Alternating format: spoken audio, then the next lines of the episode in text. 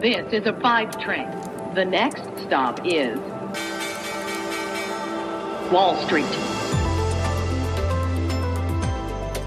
Guten Morgen und hallo zu euch nach Deutschland am Tag nach der Bundestagswahl. Herzlich willkommen zu Wall Street Daily, dem unabhängigen Podcast für Investoren. Ich bin Sophie Schimanski. Heute natürlich eine besondere Ausgabe mit dem Fokus auf euch in Deutschland. Dennoch schauen wir natürlich an dieser Stelle wie immer kurz auf die Ausgangslage für heute an der Wall Street. Die vergangene Woche war sehr heiß und kalt, sehr wechselhaft. In den ersten beiden Handelstagen hatten die Anleger die Evergrande-Pleite versucht zu verkraften und in den ersten drei Tagen zogen sie 28,6 Milliarden US-Dollar aus US-Aktienfonds ab, so viel wie seit Februar 2018 nicht mehr.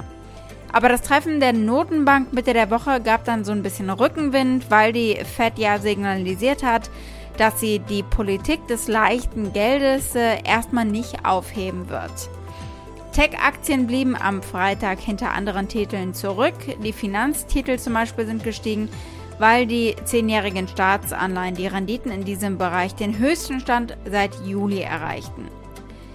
In der vergangenen Woche legte der Dow um 0,6% insgesamt zu und der SP 500 um 0,5%.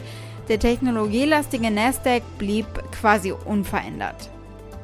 Bei euch in Deutschland verlor der DAX am Freitag 0,7% und beendete die Handelswoche bei 15.531 Punkten, also unterhalb der 15.600er Marke.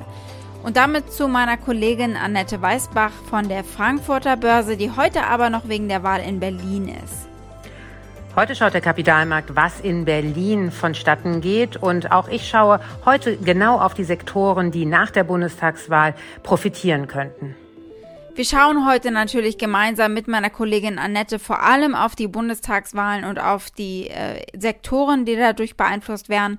Aber für die Wall Street Interessierten gibt es einen Ausblick auf die Termine dieser Woche an der Wall Street eben.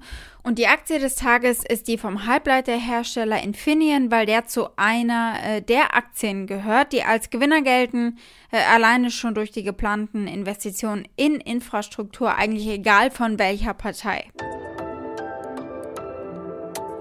Soweit die wichtigsten Themen der heutigen Ausgabe.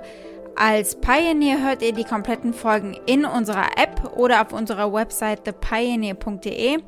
Wenn ihr noch kein Pioneer seid, könnt ihr euch da direkt anmelden. Damit unterstützt ihr unabhängigen Journalismus und ihr haltet unsere Angebote werbefrei.